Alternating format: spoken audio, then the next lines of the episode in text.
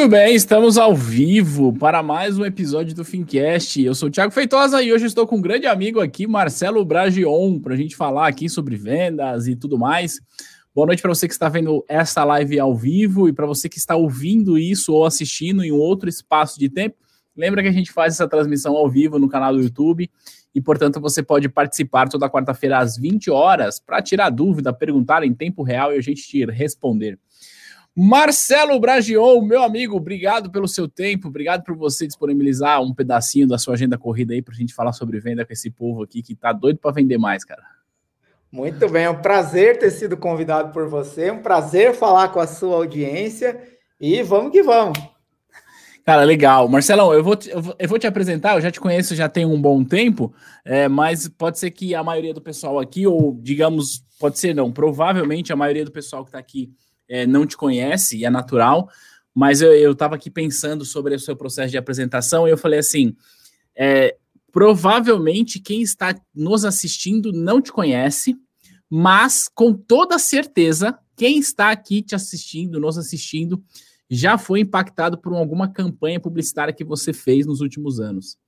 É, isso aí eu posso pôr a mão no fogo, eu tenho certeza disso graças aos trabalhos que você faz, e agora, inclusive, principalmente, porque você também é parceiro da T2 dentro desse processo, então não tem como você não ter sido impactado. Mas vamos lá, Marcelo Bragion, você conta um pouco pra gente aí, você é. O que, que você faz da vida, cara? Explica para essa galera. Mas antes eu quero reforçar para você que está assistindo. Nós vamos falar muito sobre venda. Você vai sair dessa nossa live hoje um melhor ou uma melhor vendedor ou vendedora. Tenha certeza disso. Pega papel e caneta, porque o que esse cara tem de conteúdo aqui não é brincadeira. Marcelão, conta pra gente, o que, que você faz da vida? Deixa o pessoal te conhecer. Vamos lá. Eu não vou contar a minha história até aqui, porque a gente tomaria uma boa parte do, do episódio e eu não, não, quero, não quero isso. Vamos lá. É, eu tive uma carreira bastante atípica, uma, uma trajetória de carreira bastante atípica. Eu comecei a minha carreira profissional como metalúrgico na Volkswagen, trabalhei na Volkswagen por nove anos. Depois eu rompi com a minha trajetória profissional e me, tor me tornei franciscano, frei franciscano, que cuidava de pobres, moradores de rua. E dez anos depois de franciscano, eu voltei, vamos dizer assim, para a vida comum, concluí um curso universitário de propaganda e marketing e consegui emprego de redator publicitário numa agência de publicidade tradicional. Três anos depois, essa agência faliu e um amigo meu me deu a oportunidade de falar com o dono de uma escola de inglês online que vendia inglês por meio de lançamentos online, de vendas online, vendia curso de inglês online. E aí me contratou para ser copywriter. Pois eu quero que é. você explique essa parada aí, mas continua. Beleza. é. Me contratou para ser copywriter. O que, que é o copywriter? É o cara que escreve o texto persuasivo de venda, que pode ser um texto escrito, mas pode ser um texto gravado, que vai ser gravado, né? Então, escreve a comunicação direcionada para venda. E aí eu não sabia direito o que era isso, mas aceitei porque eu estava desempregado. E aí a gente começou a trabalhar nisso, eu comecei a me aprofundar nisso e consegui fazer o lançamento de um curso de inglês online, três meses depois que eu tinha começado nessa carreira, vamos dizer assim, e nós vendemos um milhão de reais. E aí eu falei, peraí, meu. Tem alguma coisa aqui, aqui, né? Isso aqui que eu escrevi deu esse resultado aqui? É isso mesmo. Aí eu falei, cara, isso é melhor do que qualquer coisa que eu já fiz na vida. E aí eu debrucei todo o meu tempo e energia em ficar bom nisso.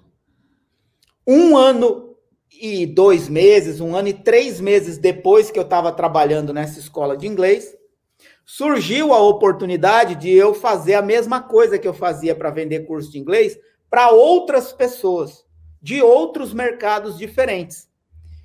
E nesse momento eu percebi que era hora de eu abrir um negócio próprio. E aí a gente abriu uma agência de lançamentos de venda de cursos e programas e treinamentos online. Tecnicamente, o que eu faço? Eu escrevo para vender coisas na internet. Basicamente, isso é, um é ser Legal, você falou sobre copy, né? É, é, esse é um tema que quem está mais inserido no mercado de marketing digital provavelmente conhece, né? Copy, copywriter e tudo mais, mas quem não está, às vezes, não, não tem essa familiaridade. E o Marcelo, para quem está aqui nos assistindo, Marcelo, é, você nunca trabalhou no mercado financeiro, né? Atendendo cliente, vendendo investimento, não. vendendo é, seguro, por exemplo. Mas apesar disso, você já vendeu alguns milhões de reais de produtos no mercado financeiro. Faz sentido isso? Sim. Algumas dezenas de milhões, talvez uma centena já de milhões. Exato. Então, obviamente, a gente não está aqui para falar é, disso é, no sentido dos lançamentos e tudo mais, mas no começo desse vídeo eu disse o seguinte: olha, você que está aqui nos assistindo, provavelmente você não conhece o Marcelo, mas com certeza você já foi impactado por alguma campanha que o Marcelo coordena, tá? E aí tem alguns clientes do Marcelo, depois se ele quiser falar um pouco mais sobre isso. Mas Marcelo, o final da história, a gente está falando aqui sobre venda de produtos de investimentos e tudo mais, é, mas o final da história resume-se a venda. Tudo é Sim. venda. Sim. Na última reunião que eu tive contigo, eu até gostaria de retomar isso, você estava contando uma história de uma pessoa que faturou alguns milhões de reais vendendo pedra. Não, não aquela pedra. Não aquela. Mas vendendo pedra, pedra mesmo, assim, normal. E eu achei muito relevante isso. É, você lembra disso que você me falou? Porque para mim foi marcante. E se sim, você pode retomar isso só para a gente entender, é, para a gente contextualizar a galera aonde eu estou querendo chegar com o assunto de venda? Opa, falo sim. É, você falando isso, eu fiz até uma busca rápida aqui para falar ainda com mais propriedade sobre isso. Né? É, eu gosto de dizer que se você souber dizer a palavra certa, na hora certa, para a pessoa certa, você vende qualquer coisa para qualquer pessoa. Faz sentido. É claro que falar é simples. Desenvolver uhum. a habilidade é algo que exige um exercício diário de você conhecer para quem você fala e encontrar a melhor palavra para falar aquilo. E aí, uhum. mais do que isso, o que a sua palavra está direcionando a pessoa a fazer. Como a gente está falando de venda, essas palavras têm que direcionar a pessoa a tomar uma decisão de compra de um determinado produto. Uhum. Então, quanto mais você conhece a pessoa para quem você vai falar, melhor você consegue encontrar as palavras. Só que nesse caminho entre a palavra e a pessoa, precisa ter um produto, que é o que conecta a pessoa àquela transformação oferecida ou aquele benefício que ela vai aderir a partir do momento que ela comprar ou adquirir um determinado produto. No caso de quem está ouvindo a gente aqui, provavelmente um produto financeiro. Uhum. E por que que esse exemplo do cara que vendeu pedra é tão relevante? Porque é uma prova de que no momento certo, encontrando a pessoa certa, com a oferta certa, você vende qualquer coisa para qualquer pessoa. Qual que é o cenário? Eu vou até pegar o nome dele aqui. O nome do publicitário é Gary Dahl. Gary Dahl. Ele vendeu 5 milhões de pedras, se eu não me engano, a 1 dólar e 99 centes cada pedra, né? 2 dólares, né? Ah. É, deixa eu 2 dólares aqui, que na atual circunstância dá uns 30 reais. É, é. Então, e aí como é que foi isso, né? Isso, eu acho que essa é a parte interessante. Primeiro, os Estados Unidos estava passando por uma situação econômica delicada e as pessoas não tinham uma condição econômica, financeira satisfatória. E estava chegando a época do Natal, uma celebração muito famosa em todo o mundo, mas nos Estados Unidos é particularmente famosa, até por causa da criação do Papai Noel e todas aquelas coisas é, que tornam o Natal comercialmente mais é, importante, vamos dizer assim. E era uma época que as pessoas não tinham dinheiro para gastar em presentes. Nem comprar coisas para si, nem para dar de presente para os outros. E aí, Gary Doll teve uma ideia. Eu vou colocar pedra, uma pedra comum, dentro de uma caixinha de papelão com um ninho de palha e vou vender isso para as pessoas como pedras de estimação. São baratas de aquisição, não comem, não bebem, não reclamam e são extremamente obedientes para você guardar como uma recordação, uma lembrança ou dar para alguém de presente. E ele conseguiu vender 5 milhões de pedras. Se fosse a um dólar, ele teria milhões de dólares. 5 milhões de dólares. Isso ah. foi em 1970. Legal. Imagino é, que 5 milhões de dólares, se fosse vendida, é. foi vendida a mais de um dólar, mas se fosse é. um dólar, ou seja, ele ficou milionário conectando pessoas que tinham uma necessidade de presentear e, e presentear os outros, de comemorar o Natal, mas não tinham dinheiro para comprar presentes caros. E aí puderam satisfazer a necessidade comprando pedras de estimação baratas. E ele ficou milionário com essa ideia. Então, é, tá aí um, um exemplo. É um, é um, exemplo de que se você pode vender qualquer coisa. Acho que, inclusive, esse é o título da, da nossa live de hoje. E aí, Marcelão, você, dentro desse processo né, de, de trabalhar como copy, a gente já explicou, é, você é, participou de campanhas vamos usar um termo bastante tradicional aqui. Você participou de campanhas publicitárias no mercado financeiro que geraram algumas dezenas, talvez centenas de milhões de reais. Só que você não era do mercado financeiro, você nunca foi, você não tem esse background. Se você puder falar, obviamente respeitando aí o, o, o, sigilo com relação a valores e tudo mais, mas se você quiser, puder dar um exemplo de alguma campanha que você teve que se adaptar, onde eu estou querendo chegar? Como foi que você fez para eu preciso, sei lá, vender um curso de opções? Vou dar um exemplo aqui. Sendo que é um negócio absolutamente complexo, que é difícil colocar na cabeça de quem vai comprar, e principalmente sua. Como que você vende um negócio que você não conhece? Como é que foi esse seu processo de adaptação para você é, transformar uma ideia, que neste meu exemplo é curso de opções, mas você pode, se quiser, pegar um outro exemplo, transformar essa ideia em algo vendável? Como que você conseguiu se conectar com a pessoa lá da outra ponta que eventualmente ia comprar esse curso? Vamos lá. É, é muito legal a sua pergunta e muito legal a sua, a sua a, ter falado de opções, porque foi o primeiro lançamento do mercado financeiro que eu escrevi, foi para vender opções. Cara, como é que você vende opções que é um negócio absolutamente complexo e, e, e, e vende muito bem, né? Como é que foi é. isso para você entender isso e escrever essa comunicação? Vamos lá, isso foi em 2017, tá? Foi o primeiro lançamento grande para o mercado financeiro que eu fiz, foi em 2017. Eu não conhecia absolutamente nada de fato sobre o mercado financeiro. É, eu sequer tinha dinheiro investido de forma inteligente, sabe? Pensada. Hum. Então, é, eu não, não conhecia mesmo o mercado financeiro. E aí eu fui e recebi essa oportunidade de um cliente de vender um curso de opções. Primeira coisa, deixa eu fazer o curso. Porque toda comunicação começa em você pesquisar o que você vai vender e para quem você vai vender. Então a pesquisa é o primeiro, é a base de tudo. Conhecer a pessoa para quem você vai vender e conhecer o que você vai vender. Né? E aí eu fiz o curso que aconteceu? Eu tipo assim, entendeu nada. Falava, o curso falava uma tonelada, eu entendi uma grama. É bem Resumidamente, provável. foi isso que eu entendi de opções naquela época. Só que aí tem uma coisa, né?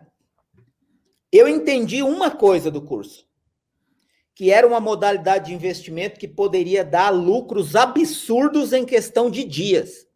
Uhum. Isso eu entendi. Isso eu entendi.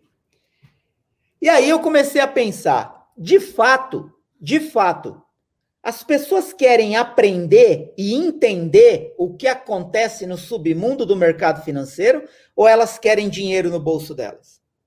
Só dinheiro no bolso, é o que a maioria das pessoas querem. Tirando os economistas, os técnicos, os estudiosos, os professores do mercado financeiro, os investidores não querem aprender a investir. Eles querem dinheiro no bolso, de forma rápida e fácil. Uhum. E aí eu falei assim: eu vou dar para a pessoa a oportunidade de acreditar que existe uma modalidade de investimento que pode dar para ela mais ganhos do que ela jamais pensou ter. E aí eu escrevi uma frase, uma, uma headline, né, que a gente chama, uhum. uma promessa de três linhas, que dizia assim: era o nome do evento, né? Que ia ser online. Semana dos Ganhos Expressivos. Descubra como ter ganhos expressivos em questão de dias no mercado potencialmente mais lucrativo que conhecemos e que está fora do radar da maioria das pessoas, pelo menos por enquanto. Você despertou um monte de coisa aí, mas vamos lá. Exato. É. O que que eu despertei nisso na pessoa? Aquele aquela intenção positiva de ter dinheiro no bolso. Ganhos expressivos em questão de dias, no mercado potencialmente mais lucrativo que conhecemos e que está fora do radar da maioria das pessoas, pelo menos por enquanto. Ao mesmo tempo que eu despertei a ganância de ter mais dinheiro no bolso, eu provoquei a curiosidade de saber que raio de investimento é esse. Exato. E aí eu ganhei a oportunidade de traduzir o que é opções em termos descomplicados. Mostrando para a pessoa como ela poderia embolsar aquele tipo de ganho sem se expor a risco desnecessário, porque o segredo da opção é você ter uma estratégia que se utiliza do potencial do mercado para transformar pouco dinheiro em muito, não o contrário.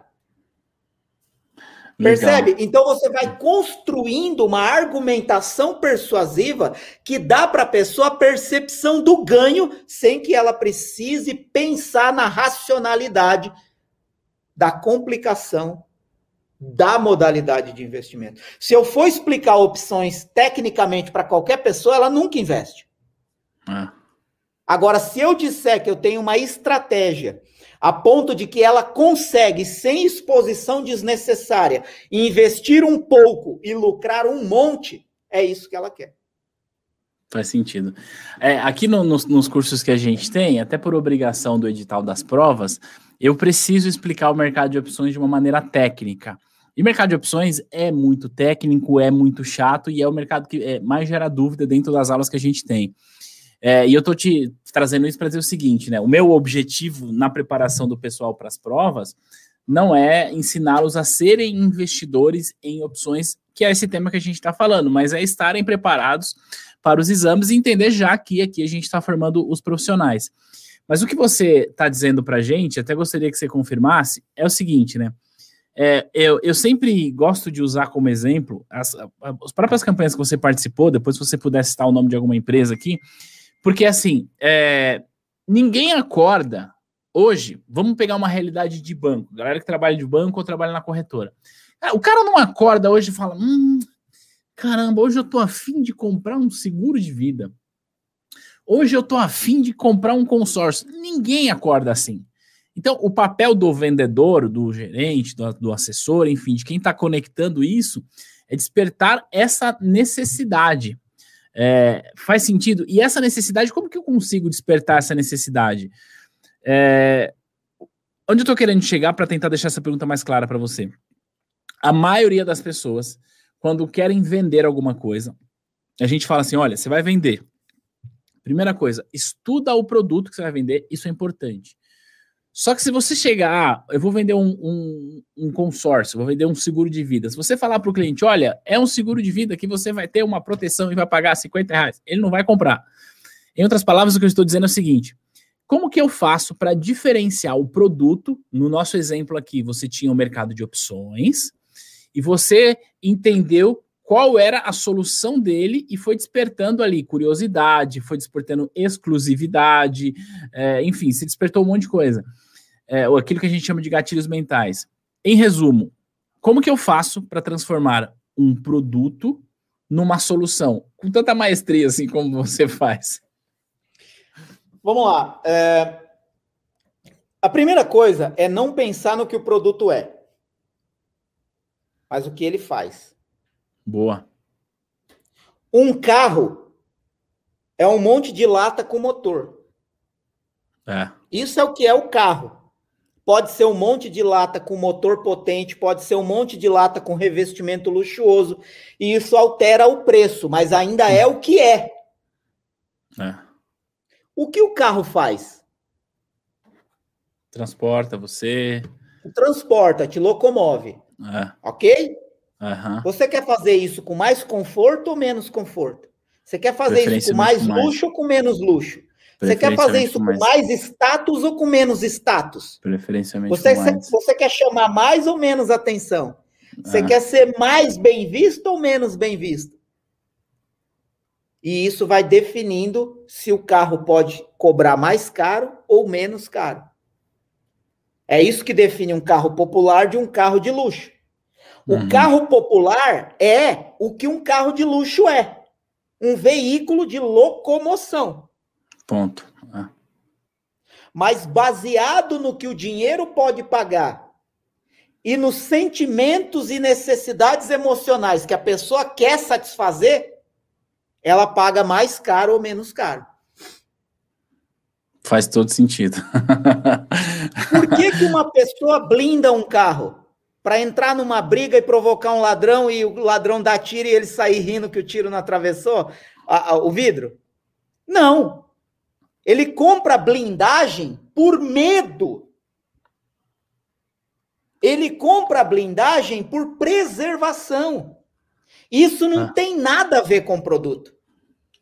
Isso tem a ver com emoção, com sentimento. A pessoa põe a blindagem no carro porque ele não quer imaginar que o filho dele corre risco se uma bala atravessar.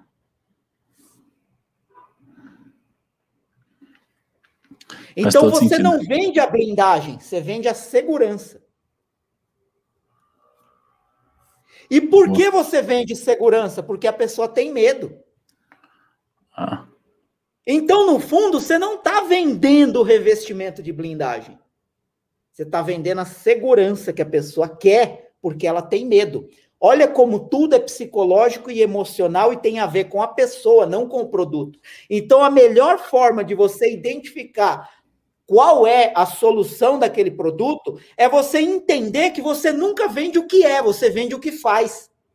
Boa. E aí, só para concluir essa analogia, tem uma frase célebre. Essa frase é antiga no marketing. Que é uma frase assim: ninguém compra uma furadeira, a pessoa compra o furo na parede.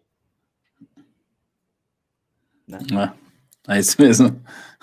E aí tem um, um nível acima, né? Por exemplo, quantas pessoas você conhece que tem uma furadeira e usou, sei lá, cinco anos atrás, quando pendurou? Ninguém, ninguém usa uma furadeira todo dia, a não ser que você trabalhe no ramo da, da, da construção civil. Eu comprei uma furadeira. Não, eu comprei uma furadeira tem uns três anos aqui. Tô com umas coisas para furar aqui, no furo, enfim. É isso. Agora, você comprou a furadeira porque você queria uma furadeira? Não. Você comprou a furadeira porque você precisava de um raio de um furo na parede. É isso aí. Depois que você fez o furo, acabou. Porque você é. pagou tudo por aquela furadeira para ter um furo. Você pagou pelo furo. E aí, o nível mais elevado disso é que no fundo, no fundo, a pessoa não quer nem a furadeira nem o furo, ela quer contemplar o que ela pendurou no furo que ela fez com a furadeira que ela comprou. Esse é o nível mais profundo. É a pessoa sentar no sofá e se satisfazer olhando o quadro da família que ela pendurou no furo que ela fez com a furadeira que ela comprou que ela nunca mais vai usar. E que ela não queria furadeira, que ela também não queria o furo, ela só queria poder contemplar isso, né? Exato. Por isso que eu falo, as pessoas não compram o que é, elas compram o que aquilo faz nelas.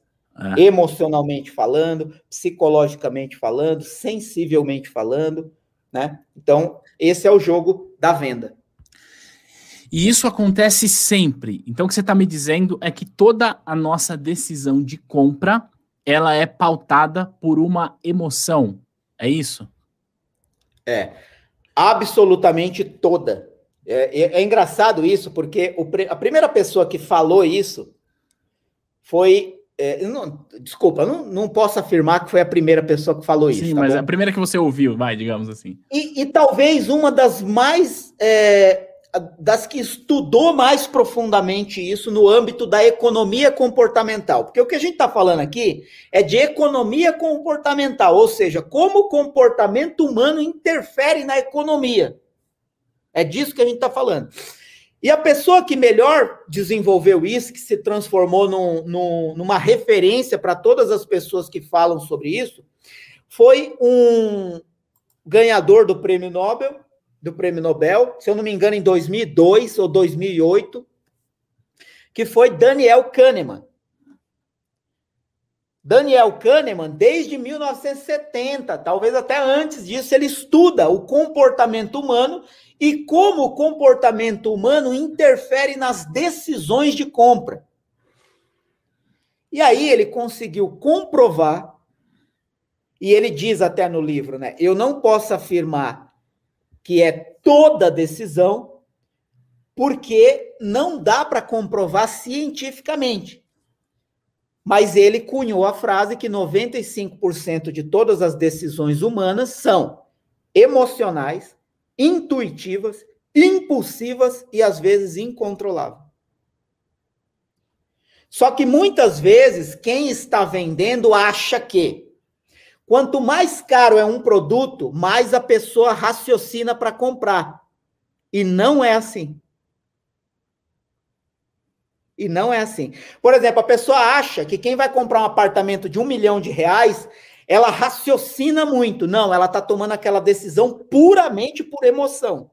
A emoção de morar num lugar melhor, com melhor status, num bairro melhor, numa localização melhor, tudo isso é emocional, é o desejo de se posicionar socialmente num nível de status que ela busca, que ela almeja. Ela considera fatores emocionais para tomar essa decisão, mas não é uma decisão racional. Inclusive, quem sabe vender bem não fala nada que exige pensamento da pessoa. Porque quando a pessoa precisa pensar, ela aciona o cérebro analítico. E quando você está pensando e calculando, você não está sentindo. E as pessoas tomam decisão de compra quando elas sentem que aquilo vai satisfazer uma emoção e uma necessidade. Cara, então, isso, isso. é o que Daniel Kahneman traduz majestosamente é, no livro Rápido e Devagar, as duas formas de pensar. É, então, é, é, essa é a raiz de tudo que eu faço, é pensar no que o produto faz na vida da pessoa e o que de fato a pessoa busca e conectar essas duas coisas, e isso gera cada vez mais vendas do que se você ficar explicando tecnicamente o que é o produto, ninguém compra o que é, compra o que faz. Boa, sensacional. Cara, você falou uma coisa agora, Marcelo, que é o seguinte: as pessoas que vendem, elas procuram, elas, o bom seria, eu estou parafraseando o que você disse aqui, que elas não falassem nada que exija é, do seu cérebro racional e falasse mais com as emoções. Uhum. É, você pode dar um exemplo disso, de, de uma comunicação que, sei lá, talvez algo que você já fez, ou talvez algo que você vislumbre agora, de um produto ou de alguma coisa que você olhe, cara, tem muita coisa racional. Mercado financeiro, principalmente, cara, é muito racional. Eu estou vendendo investimento lá na ponta, o cara quer saber o quanto que ele vai ganhar. E aí, se eu começar a falar, olha, você vai ganhar 100% do CDI, ele já vai começar a fazer conta. Então, como que eu faço para pegar eu vou, vou falar uma mercado? coisa. Vou é. falar uma coisa. Uh, as pessoas tendem. Uh, vou, vou dar um exemplo aqui. O que é CDI? CDI é a taxa usada no mercado. Agora até eu gaguejei para explicar aqui. O que é CDI? Não, CDI é a taxa utilizada no mercado como principal benchmark para os títulos de renda fixa e os investimentos de renda fixa, em sua maioria, têm rentabilidade que são indexadas a esse indicador, que é um indicador importante de mercado. Tá, a tradução da sigla CDI você não falou. Certificado de Depósito Interfinanceiro. O que isso significa para quem quer ganhar dinheiro? Para quem quer ganhar dinheiro, do ponto de vista racional, significa apenas que é, o quanto der essa taxa é o quanto eventualmente ela vai ganhar a depender do investimento que ela escolheu. E a pessoa que está do outro lado da mesa acompanha essa taxa? Não, não acompanha. Para que, que você precisa falar dela? Porque ela quer, ela quer saber, é, ter, quer ter uma noção do quanto que ela vai ganhar, né? E você acha que isso ajuda ela a ter uma noção do que ela vai ganhar? Talvez não, porque se ela não acompanha. Pronto. É. Então, para que raio alguém que vai vender um produto financeiro tem que falar do diabo do CDI para alguém que não conhece o mercado financeiro? Se é uma pessoa que já investe, já conhece, já tem uma trajetória de investimento, ela pode até fazer algum tipo de associação. Mas, meu, CDI, L... cara, tem gente que não sabe o que é CDB. Não sabe, não sabe. E o gerente fala todo orgulhoso: tem um CDB aqui que é incrível. O cara, a cabeça do cara fica assim: que porra é CDB? É isso mesmo. Ó. Meu, então não, ó, eu tenho uma modalidade de investimento que pode te dar esse tipo de rentabilidade, porque historicamente está comprovada, você pode ver esse gráfico, aí você coloca o negócio visual na frente da pessoa e fala, porque esse gráfico prova que historicamente nos últimos 36 meses, olha para você ver o crescimento, o crescimento contínuo que teve. E eu tô te oferecendo essa modalidade de investimento. Aí a pessoa fala: nossa, interessante. Aí depois que a pessoa já comprou a ideia, aí você pode falar. Sabe por que, que esse investimento tem subido tanto nos últimos 36 meses? Porque ele é atrelado a uma taxa pré-definida pelo governo que estabelece isso, isso e isso. Mas a pessoa já comprou a ideia do ganho. Você já deu para ela a perspectiva de que vai entrar dinheiro no bolso dela. É o que a gente chama de venda emocional. Você vendeu o benefício. Agora você pode até entrar em uma questão explicativa ou outra, nunca antes. Faz sentido. Nunca antes. Nunca antes da tomada de decisão, né? Isso serve. Ó, isso serve... Ah. Só um exemplo rápido. Imagina que você entra no, no, na sala do médico e na sala do médico tem uma enfermeira. Uhum. Isso acontece muito quando você. Eu, eu tô falando isso agora porque minha esposa vai ganhar neném daqui um mês, né? E aí, é, quando você vai fazer o ultrassom, normalmente nunca é só o médico na sala. É, é, o médico, às vezes tem uma auxiliar que vai fazendo anotações lá ali no prontuário e tal. Imagina que você entra na sala com o médico e o médico começa a falar termos técnicos com o auxiliar, usando palavras complicadas que você não está conseguindo entender. Você fica confortável ou com medo? Com medo. Porque, sei Ponto, lá, é estão por isso falando... que as pessoas investem tão pouco no Brasil. Porque elas têm medo das siglas, elas têm medo dos termos, elas têm medo da técnica, elas só querem entender onde elas põem o dinheiro delas para ganhar mais do que na poupança. É. É. Três vezes mais que a poupança, sete vezes mais que a poupança, dez vezes. Não, deu 115% do CDI. Peraí, afinal de contas, quanto é o CDI? A pessoa não sabe. Não sabe. E o que é sabe. 115%? Peraí, 115, 15% de 100, 115% é 1 mais 15 de 1. A, você está rindo. A cabeça das pessoas não investe por causa disso. É. É. Se você falar pro cara que ele vai ganhar duas vezes mais do que ele ganha na poupança, você resolveu isso, né? Pronto, você resolveu isso. É. Você resolveu isso. Porque de fato ele vai ganhar mais. E o, o que na prática acontece é que a maioria do investidor ele não sabe o quanto ele ganha na poupança. Ele não sabe em termos. Porque, como que é a regra da poupança, Marcelo? Não sei se você sabe, mas a poupança ela paga 70% da variação da Selic mais a taxa TR. Você, não sei, você sabia disso? Cara, isso nem me importa. Então, o, o que eu estou dizendo é o seguinte: o cliente também não sabe disso. Então, se você fala que ele vai ganhar duas vezes, ou dependendo da modalidade, três vezes mais do que a poupança, estou pegando aqui um investimento de renda fixa, conservadora e tudo mais Cara, você não precisa ficar falando para ele de 130, 140, 150% do DI, né? É isso. É isso. Então, eu vejo que no mercado financeiro, o intelecto das pessoas que trabalham no mercado financeiro atrapalha as vendas que elas precisam fazer no mercado financeiro. Sabe quando você, sabe quando você ouve um filósofo e não entende patavina do que ele falou? Uhum, uhum.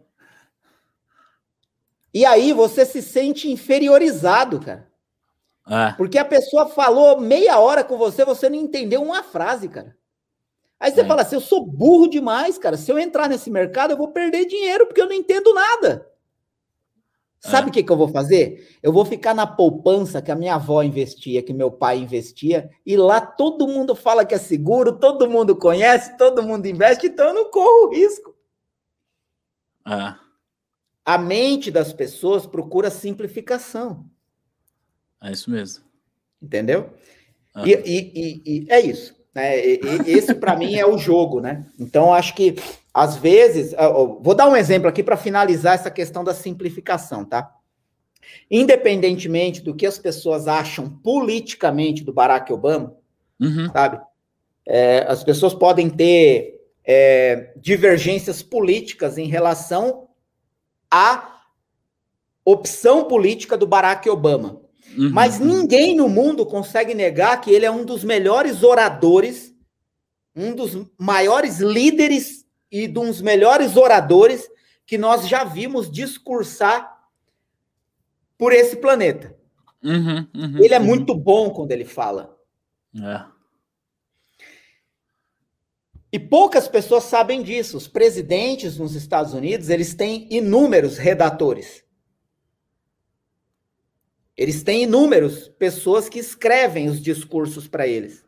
Por quê? Precisa ter a conexão com quem é da economia, com quem é da segurança, com quem é diplomata, com os negócios internacionais que são feitos com os países. Não pode ter uma palavra fora do contexto ali. Então, é. você imagina a complexidade que é escrever para um presidente da maior potência do mundo. Uhum. É muito complicado. E ainda mais se é um discurso que ele vai falar por 10 minutos, 20 minutos, meia hora. Mano, uma palavra errada ali significa bilhões de déficit. Perde negócio, quebra empresa, sobe a bolsa, cai a bolsa. Tudo precisa ser milimetricamente pensado. Só que o Barack Obama tinha uma exigência. Eu só vou aprovar o discurso que, se for lido para uma criança de 10 anos, ela entende cada palavra. Faz sentido. Então, quando você tem alguma coisa para oferecer para uma pessoa, independentemente do intelecto dela, fale como se você estivesse explicando para uma criança. E quando eu estou dizendo fale como se você estivesse explicando para uma criança, é no sentido de compreensão. Evite utilizar palavras que a pessoa não consegue imediatamente entender o que se trata. Porque cada palavra que você fala e a pessoa não entende, ela se sente burra e inferiorizada. E muitas vezes, quando você fica superior num discurso, a pessoa tende a se afastar de você. Porque uma pessoa que sabe mais do que eu, pode estar tá me oferecendo alguma coisa que não vai ser boa para mim, porque eu não estou entendendo o que ele fala. Exato. Então, esse é um exemplo. Você pode, você pode procurar qualquer discurso do Barack Obama, você vai perceber que, mesmo quando ele está falando para líderes mundiais, ele utiliza palavras que qualquer pessoa entende o que é. Faz todo sentido. E o mercado financeiro é um mercado que tem muito disso, né? Muito de sopra de letrinha, muito sigla, é, não sei o que, 150% do GPM para lá, não sei o que. E aí, cara, é, e a gente, a, a, gente, aqui a gente, na T2, a gente tem é, os cursos, né, CPA 10, 20, CE e tudo mais, e eu procuro, é, dado o nível de cada um curso, cada um dos cursos, eu procuro usar uma linguagem diferente para tentar, de alguma forma, conectar com quem está assistindo lá do outro lado, pensando no momento daquela pessoa. E por que, que eu estou te falando isso? Porque isso ele se ele extrapola, né? Ele vai além disso. Porque uma vez que eu, Thiago, aqui, tenho a capacidade de fazer uma pessoa que não conhecia isso, eu uso uma linguagem que é simples, mas que faz com que ela é, conhe passe a conhecer aquele assunto, eu, Thiago, passo a ser referência, eu, Thiago, passo a ser autoridade para esse meu aluno, certo? É, e aí eu estou falando isso para dizer o seguinte: isso também pode ser replicado numa relação entre assessor e cliente, gerente e cliente. Como é que você vê essa, esse, esse nível de autoridade que o profissional de mercado financeiro tem e deve gerar para o seu cliente lá na ponta? Como que ele pode construir isso, Marcelo? É, a pergunta é: se o cara chegar lá na agência e falar, não, eu tenho a certificação CEA, que é a maior aqui para dar Ambima, é, isso vai transformar ele em uma pessoa reconhecida e uma autoridade pelos seus clientes ou, ou não? Ou não resolve isso aí? Não, primeiro porque talvez os clientes nem saibam o que é essa certificação. Exato. Tá? É, talvez não faça diferença. O que eu vejo para uma pessoa dessa é, é, aí tem uma questão delicada aí, tá? Uhum. Para nós que escrevemos para venda, uma das coisas que a gente mais utiliza é não fale, mostre. Certo. Não afirme, prove. Uhum. Né? Então, o que eu vejo que gera autoridade para essas pessoas do mercado financeiro, primeira coisa, é, eu, o que eu vou falar aqui é, é é, pode parecer banal e pode parecer que não tenha nada a ver com o mercado financeiro, mas é um exemplo pessoal de uma experiência pessoal e que eu vejo que funciona com todas as pessoas que eu vendi para o mercado financeiro. Primeira coisa, seja amigável. Seja amigável. Desça à altura da pessoa. Seja amigável. Não demonstre superioridade. Seja amigável. Faz sentido. Vou dar um exemplo meu, tá? Pessoal. Pode ser. Depois eu vou desenrolar para outras coisas. Eu não gosto do Itaú. E a galera do Itaú vai embora da live agora, não, fica aí. Não, não precisa ir embora. Eu vou falar porque eu não gosto. Uhum. No passado, eu tive muitos problemas financeiros, uhum. porque uhum. eu era uma pessoa desequilibrada. Uhum na época que existia o Banco Nacional. Faz tempo. Que depois virou Unibanco. Isso. Que depois virou Itaú. Itaú, é. Ok? Então, eu, eu, por isso que quem é do Itaú não precisa ficar bravo, tá? É. é, mas eu tive problemas financeiros há 20 e poucos anos atrás. 25 anos atrás. Hoje eu tenho 43, eu tinha 18 para 19 anos me envolvi em muita coisa errada e tive problemas financeiros. Ok. Tudo isso foi acertado. Demorou, mas tudo foi acertado, quitado e ok. Aí o banco, o Unibanco, absorveu o Nacional Uhum. E depois de um tempo, o Itaú absorveu o Unibanco. Coisa foi, coisa veio. Eu abri a minha empresa. E eu tinha conta no Itaú. E eu fui pedir um cartão de crédito, cara. E a gerente não me tratou bem. E ela não me tratou bem porque ela encontrou uma falha financeira no meu histórico de 20 anos atrás, quando eu tinha conta no Nacional. E ela sequer me ofereceu ajuda para resolver isso. Era só um registro. Não existia dívida. Não existia nenhuma pendência. Era um registro. E ela não me deu um cartão de crédito pessoal. Eu saí dali humilhado, porque eu já era um empresário, eu já tinha uma, uma vida financeira saudável, e eu fui desrespeitado, me senti humilhado. Eu saí dali, andei três quarteirões para frente e conheci uma gerente chamada Bianca, que é minha gerente e gerente de todos os negócios da minha empresa até hoje. Eu sentei na mesa dela e falei assim: Oi, tudo bem? Ela, tudo bem.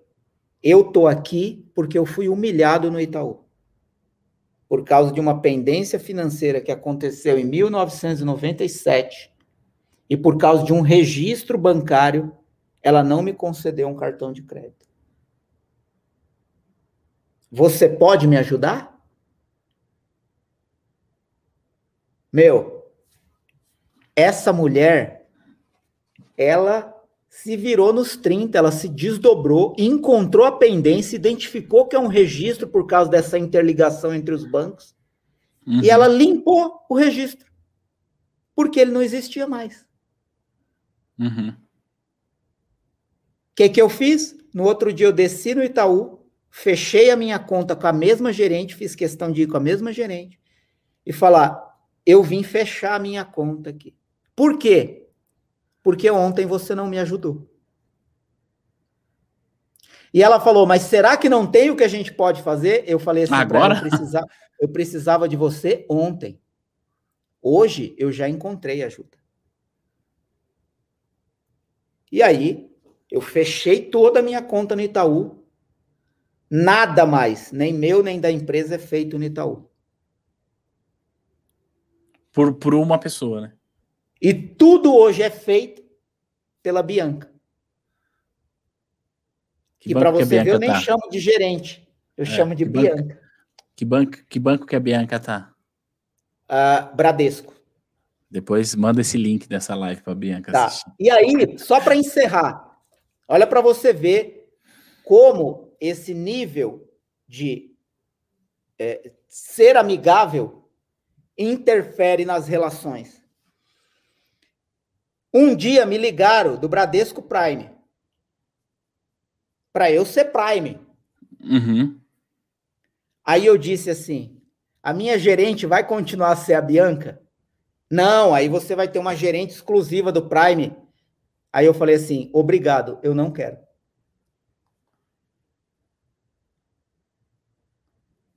Percebe?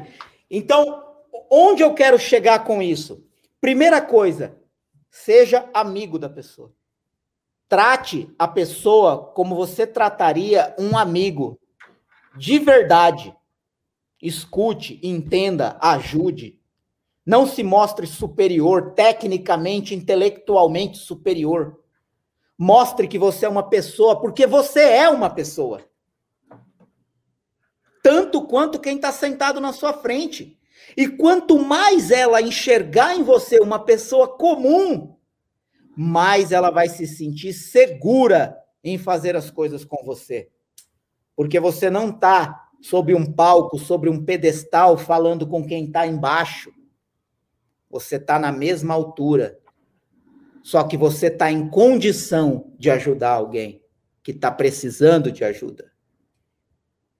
Ainda que seja ajuda de onde investir 100 mil, onde investir 10 mil, onde, sabe? É uma ajuda, a pessoa tá.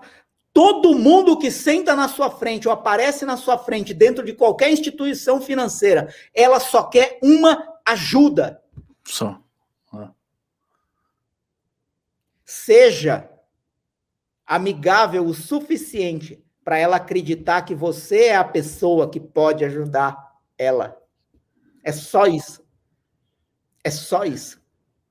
Sensacional. Eu tenho uma pergunta Vou curiosa. até te dizer uma última coisa para encerrar isso. Eu poderia falar outras coisas que definem uhum. o que faz, mas seja amigável. Os bancos falharam tanto ao longo do tempo. Sim, sim. Nisso é. que é difícil você encontrar uma pessoa que acredita de fato que o banco está preocupado com o seu bem-estar financeiro. É verdade, a maioria das pessoas não acredita. Percebe? Agora uhum. isso devagarinho está mudando, porque as fintechs estão aparecendo, os Nubanks da vida estão uhum. roubando os, os, os clientes. Por quê? Porque o Nubank é amigável. Entendeu? E aí é. todo mundo correu para fazer aplicativo, todo mundo correu para responder pelo WhatsApp. Agora, precisava isso? Não. Não precisava isso. Então, essa para mim é o meu conselho aí para quem trabalha no mercado financeiro, seja amigável. Legal. Uma pergunta sobre a Bianca. Se semana que vem a Bianca for convidada para trabalhar em outro banco, numa outra corretora, é, você vai com ela, não? Cara, eu vou te dizer uma coisa, você perguntou, é engraçado, porque veio na minha cabeça. Eu não tô brincando, cara. O que eu tô falando é um testemunho pessoal e real, de verdade. A tendência que eu tenho é ir. Uhum. Eu não sou apegado, tipo assim, não é nem apego, né? Eu não sou ligado ao Banco Bradesco. Eu sou ligado à pessoa que me ajudou dentro dele. É isso aí. Percebe? É, E eu vou te dizer, para responder essa sua pergunta, tem um, um, mês atrás, cara, não tô brincando. É, ó, eu não vai demorar. Deixa eu achar ela aqui no meu WhatsApp. Quando você procura, é, é, quando você procura, eu tô falando isso porque eu, eu costumo dizer o seguinte, Marcelo, que se, eu, se você que está aqui vendo a gente, se você faz a diferença na vida do cliente, ele, esse cliente não vai ser do banco, esse cliente vai ser seu. É. É, é e existe uma diferença muito grande aqui. O que, que você está achando aí? Ó, é... desculpa, eu não entendi. Não, falando o seguinte, né? Não, eu falei que existe uma diferença muito grande, porque o cliente, você ser cliente do da pessoa, Sim, porque hoje sim. você usa o Bradesco porque você é bem atendido pela Bianca. A galera tá querendo colocar você na parede aqui sobre isso, mas vamos lá, vou colocar isso aí. É, e aí a Ana Paula falou assim: o Bradesco é um banco de ponta, mas assim, a questão não é essa. A questão não, é. Não é essa. A questão é a pessoa, é o atendimento, é a confiança. Isso, isso. E aí, se você consegue fazer a diferença na vida do teu cliente, esse cliente passa a ser seu é, e não do banco. Ou seja, eu estou com você, é, eu uso o serviço do teu banco por você. Eu não sou atendido por você por causa do banco. Você muda a questão. E aí é quando você assume o protagonismo da carreira, porque você começa a ter clientes que você vai levar para onde você for. Exato. O que, que você é... achou aí no seu, no seu celular? Então, ó, eu achei o dia 12, 12 de fevereiro, uma sexta-feira. Uhum. Ela enviou esse comunicado aqui, ó. Senhores, hum. A partir do dia 17 do 2, a nova gerente do posto de atendimento Helbor Office estará se apresentando. Grata. Minha primeira fala: você vai sair? Vai você vai sair? É. Meu, eu não tô brincando. No grupo da empresa, o meu sócio, Rodrigo, que você conhece, e a, e a menina do financeiro mandaram mensagem quase no mesmo momento. A Bianca vai sair? Exato. Cara, e ela saiu e a gente desejou sucesso, mas a gente ficou, cara, triste. Aí o que que acontece? Um mês depois ela voltou. Ah. Cara, eu, eu não tô brincando, cara. É, sabe, era como se eu tivesse revendo um amigo. Sabe, que foi para o exterior e voltou. Então, é, o que eu tô falando aqui, é, para quem aí, Bradesco, Itaú, é, ó, desconecta da instituição. Desconecta da instituição e se conecta com a pessoa que você pode ajudar. Se você está numa instituição de ponta, como o Bradesco, Itaú, reconheço, são instituições de ponta, se utilize da estrutura deles para ajudar mais e melhor. Boa. Boa. Então a questão não é o banco. Eu não sou contra o banco. Eu estou atrás de pessoas que me ajudem. É. E é isso que faz a diferença. Cara, sensacional. Marcelo, esse papo tá muito bom. Você falou aí o nome da agência, a galera já pegou aqui, já sabe onde que é a agência, já estão dizendo que amanhã já vão mandar um correio para Bianca para ela assistir. Pode mandar e fala meu nome. Fala, ó, Marcelo Brajon falou muito bem de você ontem numa live que eu assisti e tal. Pode falar para ela, ela vai ficar feliz. Para quem é do, do Bradescão, você sabe o sobrenome dela? É, puta, peraí. Bom, enfim. É... É, não... Não, não, não, não, não lembro, não lembro. Bom, mas enfim, não tem problema. Seguinte, Marcelão, a gente já tá para fazer uma hora que a gente está aqui. Eu posso pegar umas duas perguntas da galera e colocar aqui para você responder? À vontade. Tá, só para a gente não, não estender muito mais isso. A galera perguntou, teve alguém que perguntou uma coisa aqui. É claro, a gente precisa, obviamente, entender é, é, não, não a limitação, mas é, a, a, você não tem a experiência de ter trabalhado em um banco, de ter vendido produto financeiro na ponta, você tem a experiência de ter vendido muitas coisas e tal, mas aqui, ó, o Sidney Ramos, ele falou o seguinte, Tiago, pergunta para o Marcelo como ele faria para vender um seguro de vida. Aí, coloquei você na parede agora. Legal. A primeira pergunta, eu nunca vendi seguro de vida, tá? Eu é. nem tenho. Eu acho que eu tenho é. algum seguro de vida atrelado a qualquer coisa que eu fiz em algum dia na história. Deve ter lá um. Mas eu. Eu é, acho que você deveria ter.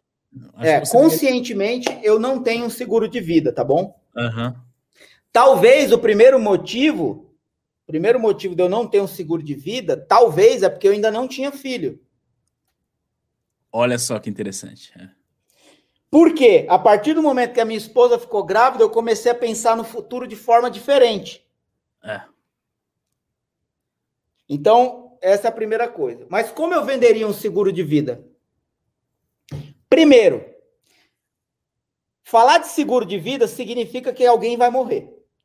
É.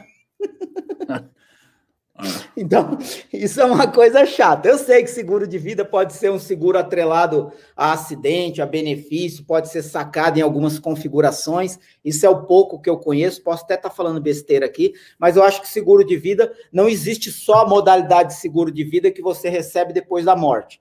Né? Uhum. Existe algum seguro de vida que você pode sacar depois de um tempo, às vezes pode funcionar até como um plano de previdência e tal, não sei o quê. Mas onde eu quero chegar com isso? É que enquanto você estiver oferecendo seguro de vida, você está ameaçando a vida da pessoa.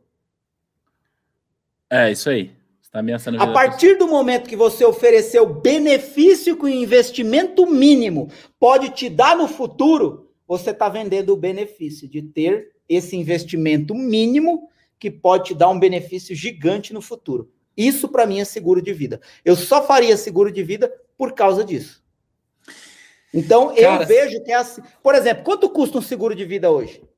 Ah, depende. Um seguro de vida bem vendido não dá para a gente precificar assim, porque a gente precisa entender é, a sua situação financeira, o seu patrimônio, o que, que você quer proteger. Tá? Fala mais um produto, você, por exemplo. Mais um seguro de. Eu, eu tenho um seguro de vida que eu pago 320 reais por mês. Tá? Okay, Mas assim, um seguro de vida de, um seguro de vida de prateleira, que é um seguro de vida padrãozão, cara, é 30, 40, 50 reais por mês. Não é muita grana. Ok. Ó, o Ian, 30, o 40, 50. Aqui... Vamos, vamos no de 50 reais por mês.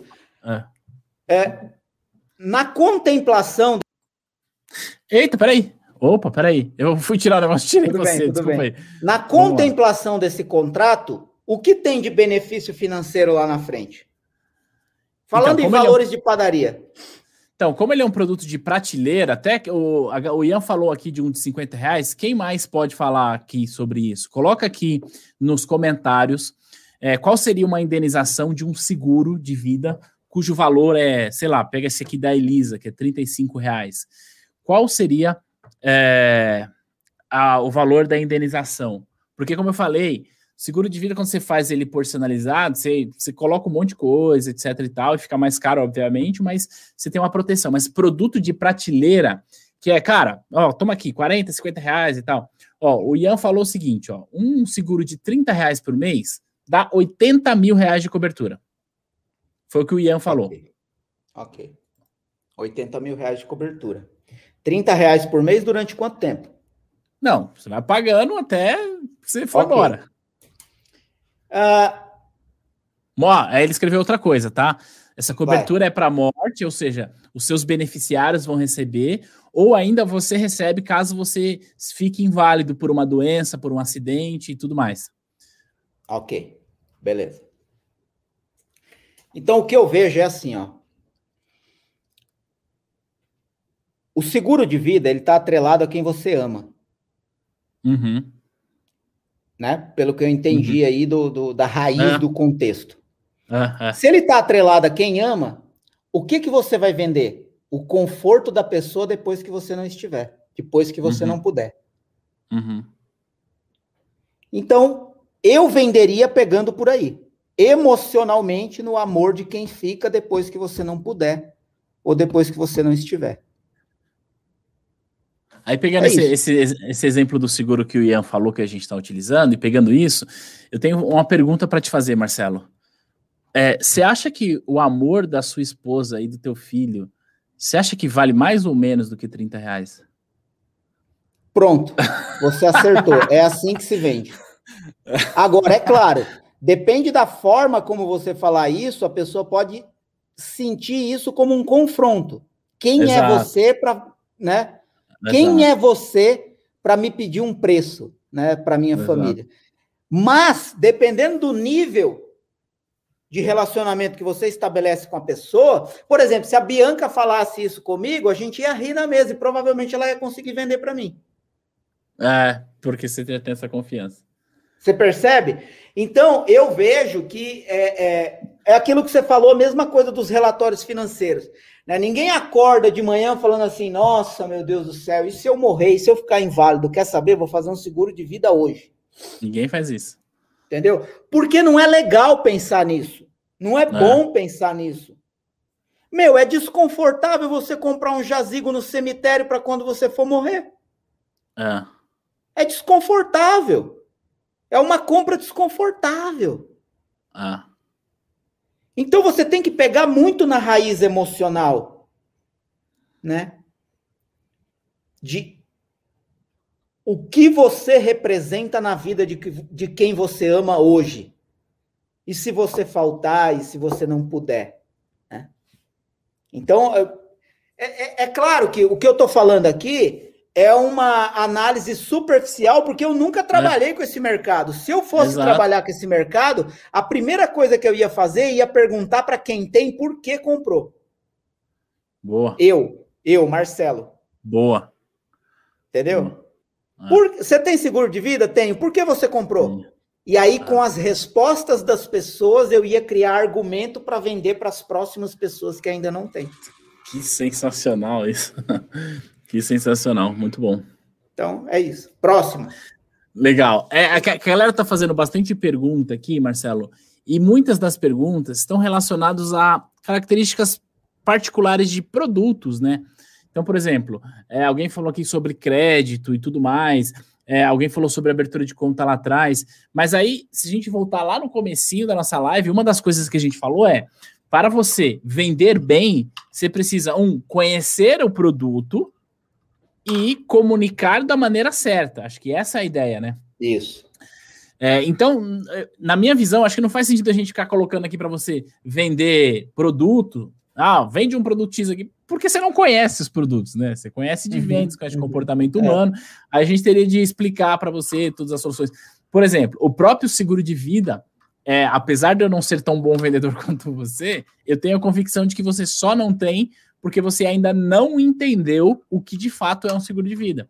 Porque a partir do momento que você, a partir do momento que você entende isso, cara, não tem como você não fazer. É no sentido de você olhar e falar, cara, é, eu fiz essa conta ridícula aqui para dizer, olha, quanto que vale né, o amor da sua família, mais do que 30 reais, mas é mais ou menos parecido com isso. É, a sua preocupação hoje, ela está relacionado à sua família, segurança. Você trabalha, você está até agora trabalhando, inclusive, para trazer segurança para sua família. Isso é inevitável.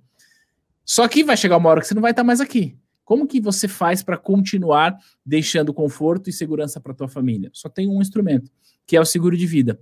Isso serve para todas as coisas. Você tem uma empresa, cara, você precisa ter um seguro empresarial aí dessa sala onde você está. Não sei se a Bianca já te vendeu um seguro empresarial, mas você precisa ter.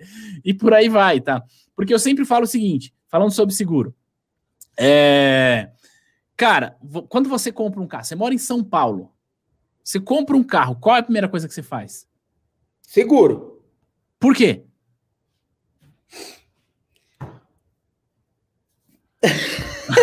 Boa pergunta aí. Por que São Paulo não é uma cidade amigável? Exato, mas assim, a gente faz com muita naturalidade. Para preservar o bem, né? A gente faz. Né? Então, a gente faz com muita naturalidade seguro para os nossos bens. E a gente não faz seguro porque é mais precioso que aquilo que faz a gente ter condições de ter o bem, que é a nossa vida, que é a nossa empresa, percebe? Faz sentido? Total, acho que amanhã eu vou ligar para Bianca fazer um seguro de vida. não faz sentido a gente não ter seguro de vida e depois fala para Bianca que eu ajudei ela a bater a meta de seguro dela. Ó, é, eu vou pegar aqui mais uma pergunta do Giovanni. Então, o pessoal que fez muita pergunta de produto, é, não dá para a gente trazer produtos para o Marcelo, como eu disse, mas assim, se a gente pegar a essência de tudo que foi dito aqui, de você pensar não no que o produto é, mas naquilo que ele faz e tal, você vai conseguir adaptar a, a outra realidade. Ah, estou com dificuldade de vender crédito consignado, como alguém falou. Ora, por que, que as pessoas contratam crédito consignado? Ah, tá. E aí você vai pensando nesses argumentos do ponto de vista emocional. E aí falar de crédito é muito desafiador, porque crédito é o seguinte, Marcelo, você precisa de um crédito aí para tua empresa? Exemplo. Ah, preciso. Ah, o que, que você quer saber? Quanto você vai pagar? E aí, uhum. se a gente voltar lá na questão do CDI, a grande verdade é que a maioria das pessoas elas não estão preocupadas com taxa de juros. Não é isso que, que faz elas tomarem decisão. É o quanto eu vou pagar. Perguntinha do Giovanni, então, para a gente finalizar, já que. É... Ah, beleza. É do Giovanni, e depois a pergunta da Mariane para a gente fechar, tá? É... O Giovanni falou assim: existe venda com o objetivo de ajudar, ou parece que você está explorando ajuda para vender? Como fazer isso sem a pessoa se sentir usada? Por que, que eu quis colocar essa pergunta do Giovanni? Vou dar um pouquinho uhum. mais de informação. Porque a maioria das pessoas, Marcelo, a maioria das pessoas elas têm um pouco de preconceito em relação à venda e elas criam resistência para ser bom vendedor. Porque, sei lá, ouviu dizer que o vendedor só está abusando, etc e tal, e aí ela acha que se ela for um bom vendedor, ela não está ajudando a pessoa, ela está explorando a necessidade da pessoa. Fala um pouco bom. sobre isso para gente. Uh, eu vou. Eu, eu, isso é histórico, tá? Ó, eu, vou, eu vou dizer uma coisa, tá? Primeira coisa, primeira coisa o mercado financeiro é frio. É. Então, essa, essa é uma primeira coisa. Né? O mercado financeiro é frio. Bom. É, e vai ter horas que talvez uma instituição financeira vai colocar na sua meta de venda algo que de fato, e você vai concordar comigo, não é tão bom assim. Sim, muitas né? vezes. E aí você pode se sentir culpado de estar tá oferecendo aquilo para alguém. Uhum. Quanto a isso, eu não tenho o que dizer. Tá? Uhum. De verdade. Eu, eu não tenho o que dizer. Uhum. É... Qualquer argumento que você criar ainda vai ficar o vestígio na sua cabeça de que aquele produto de fato não é bom, mas você precisa vender para preservar o seu emprego dentro da instituição financeira. Então, quanto a isso, me desculpa, mas eu não tenho condições de falar sobre isso. Agora, Você é muito aos valores pessoais, né? Exato. Agora, se você tem um produto que de fato pode dar uma rentabilidade boa para a pessoa, pode dar um benefício de ganho para a pessoa, pode dar um conforto, uma segurança, como a gente falou do seguro de vida e qualquer outro seguro. Se você tem algo que de fato ajuda a pessoa a ter uma vida financeira melhor, mais confortável e mais rentável, é sua obrigação utilizar todos os recursos e artifícios para convencer a pessoa a comprar aquilo. E vou te dizer por quê. Nenhuma coisa boa e maravilhosa que você tem na vida, a não ser a própria vida e as pessoas que você ama, você pagou para ter. E passou por um vendedor. Se você tem uma casa, um carro, uma roupa, um celular, qualquer coisa boa que você tem na vida que te dá conforto, prazer, segurança, passou por um vendedor para ter. E se hoje você vive confortável, seguro, tranquilo, estruturado, com bens, tudo isso passou por um vendedor. Então, a partir do momento que uma pessoa se posiciona na sua frente precisando de uma ajuda financeira e você sabe que você tem um produto financeiro que pode satisfazer essa necessidade da pessoa e você não se utiliza de todos os recursos e artifícios para vender aquilo para a pessoa, é sua culpa por mais um dia que ela sofre sem ter aquela solução. Eita, para tudo, Brasil. O que, que é isso? Por que, que eu falo isso? Porque é a coisa mais nobre no mundo é vender. É.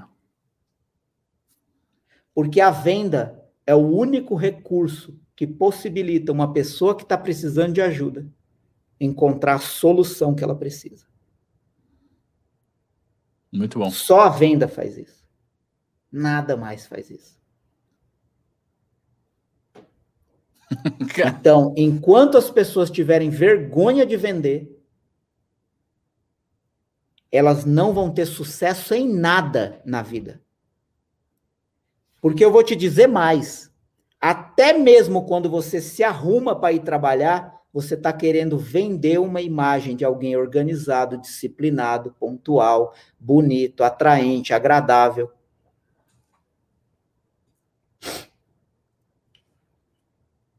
Você não penteia o cabelo para ficar só se olhando no espelho. Você penteia o cabelo porque você não quer que as pessoas olhem para você e falem: "Nossa, que cabelo bagunçado". Então você está vendendo uma imagem. Tudo na vida é uma venda de imagem, venda de ideia, venda de opinião. Você está o tempo inteiro tentando convencer as pessoas a admirar você, a acreditar em você, a concordar com você, a, aceitar você, a amar você, a desejar você, a querer o que você faz, a aprender com você, a sair com você, a conversar com você, a trocar mensagem com você, a ver a sua foto na rede social. O tempo inteiro você está vendendo mensagens. Você está vendendo mensagens.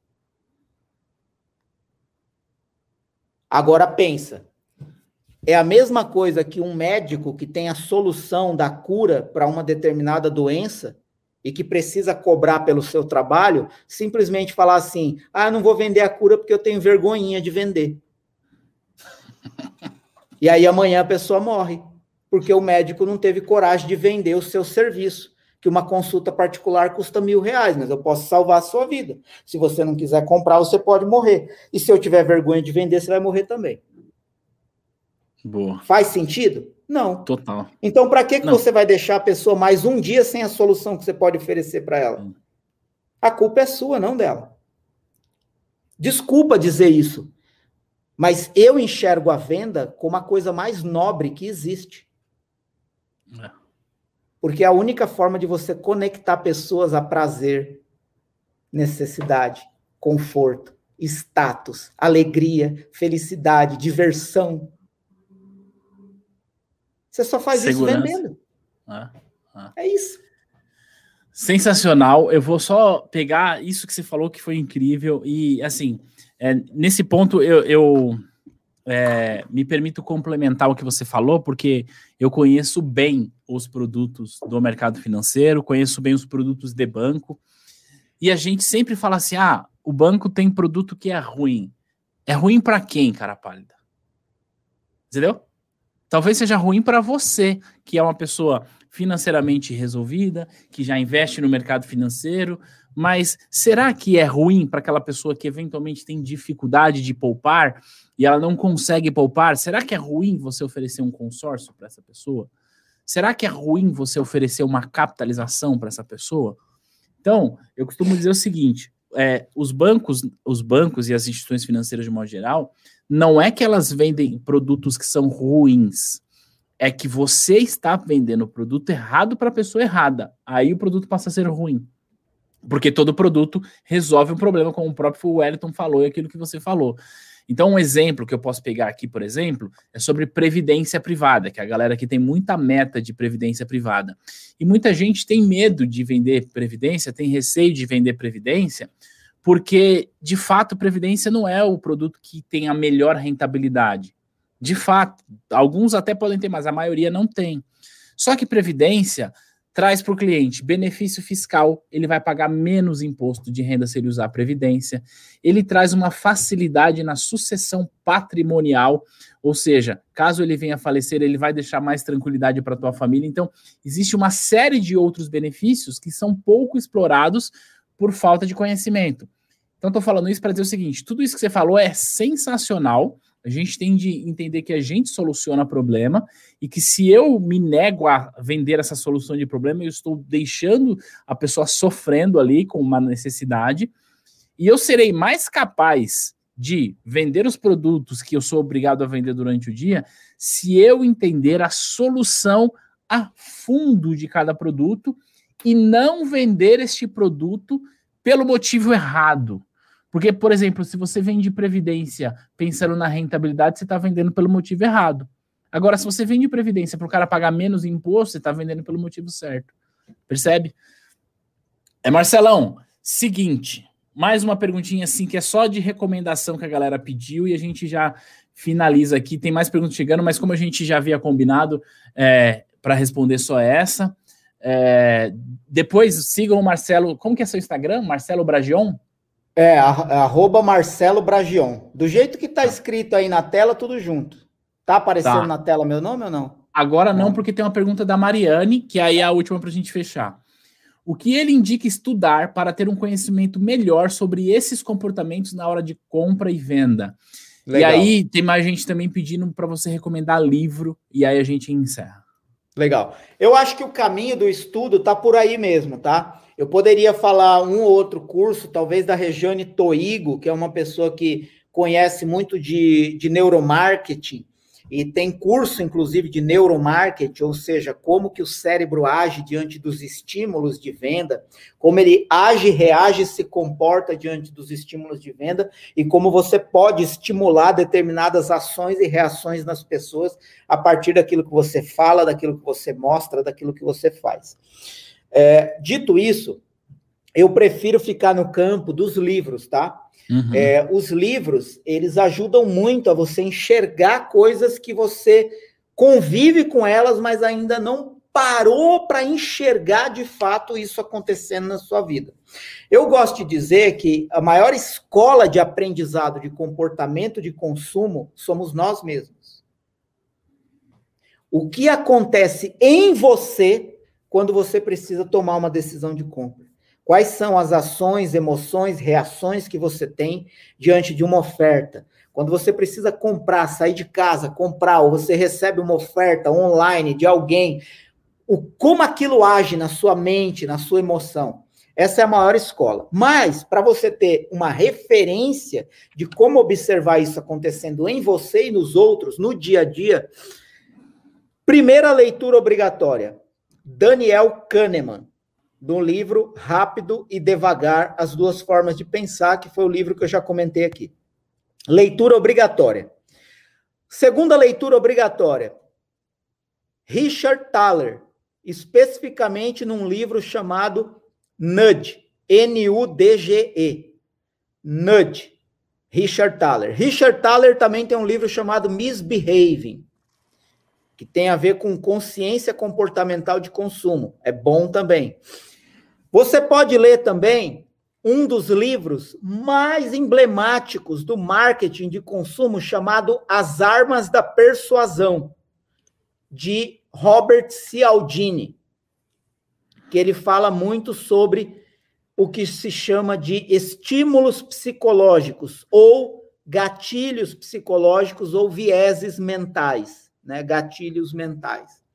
Então, essas são três leituras que eu considero obrigatórias para quem quer saber mais sobre comportamento humano e comportamento de consumo, economia comportamental. Robert Cialdini, especificamente o livro As Armas da Persuasão, ele tem muitos livros, mas especificamente As Armas da Persuasão. Richard Thaler no livro Nudge e também Misbehaving, mas principalmente Nudge. E Daniel Kahneman no livro Rápido e Devagar: As Duas Formas de Pensar. Essas são as principais indicações. Outras indicações para é a última, para deixar você mais crítico diante das coisas. Crítico no bom sentido. Crítico no bom sentido, tá? Quando é positivo você enxergar uma coisa mais profundamente menos emocionalmente.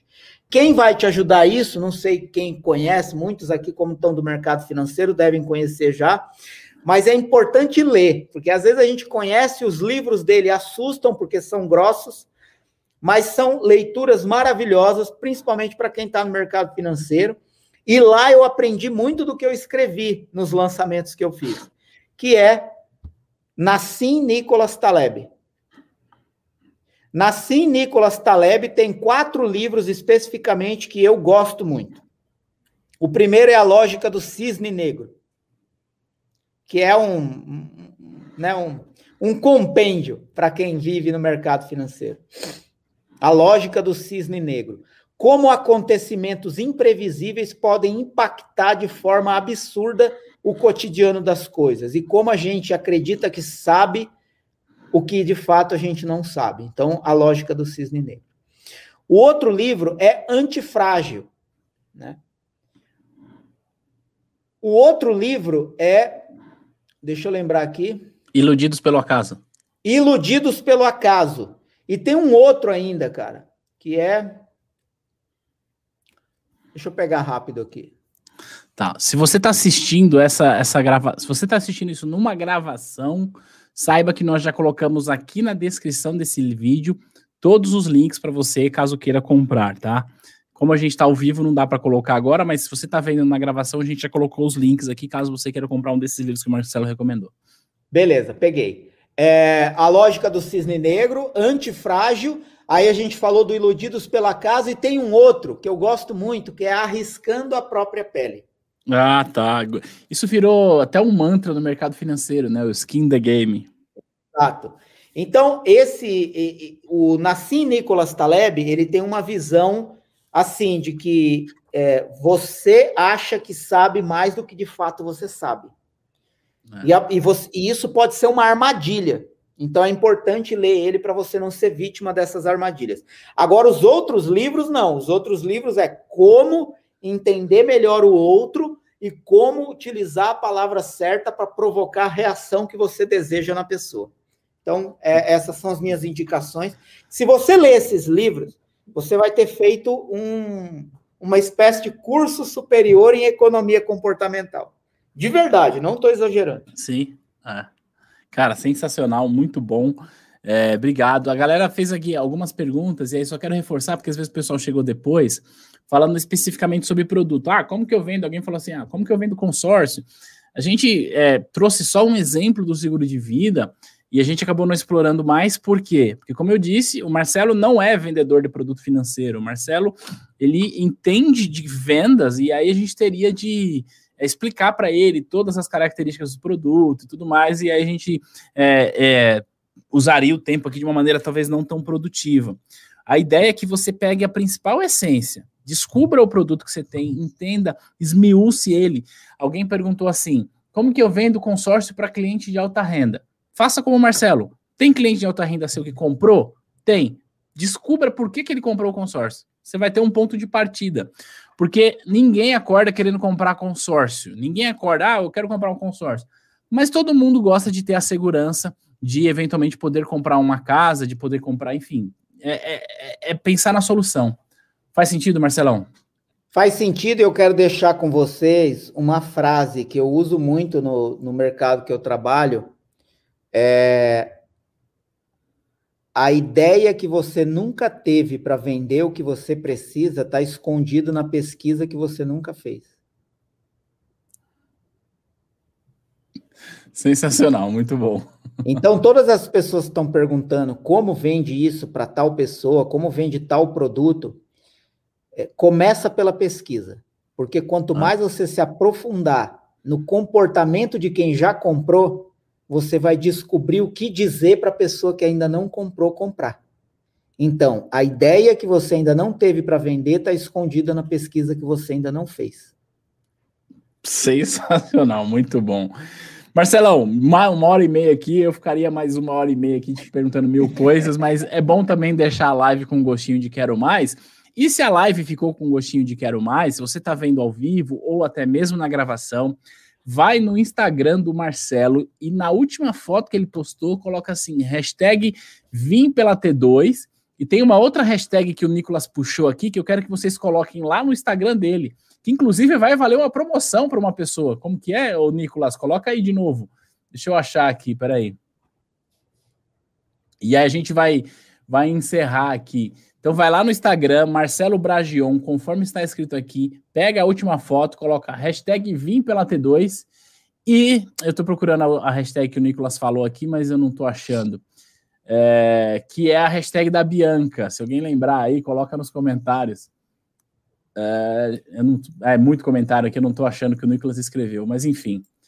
Vai lá no Instagram dele e digita hashtag Vim pela T2. Se tiver muito comentário, ele volta aqui para a gente fazer outra live e continuar esse assunto. Beleza, Marcelão? Ótimo, maravilhoso. Agradeço pelo convite. Agradeço as pessoas que ficaram com a gente até aqui. Eu espero ter contribuído é, em um mercado que eu não domino, mas falar para vender é uma coisa que eu sou apaixonado e eu adorei falar com essa audiência e adorei, inclusive, as perguntas para as quais eu não tinha 100% das respostas, mas isso fez a minha cabeça começar a trabalhar e pensar mais profundamente nesse tipo de produto. Quem sabe numa nova oportunidade eu posso voltar e compartilhar experiências futuras que eu colhi do que eu aprendi com as perguntas de vocês aqui. Gratidão pelo convite. Obrigado. Rolou até um super chat aí, então muito legal isso. E ó, duas hashtags lá na última foto que o Marcelo colocou no Instagram. A hashtag é Vim pela T2 e seja uma Bianca, porque aí só quem está aqui vai entender o que, que é. Seja, é, seja uma Bianca, é isso? A, a, é. a tua gerente do Bradesco é Bianca? É. Então é isso aí. Seja uma Bianca. Vai lá na última foto do Marcelão para ele voltar aqui. Obrigado, Marcelo. Tamo junto. Boa noite bom descanso para você que está vendo ao vivo. Um grande beijo para você que está vendo na gravação também. Um grande beijo. Compartilhe esse vídeo com geral. A gente vai se ver no próximo material. Beijo. Tchau. Falou.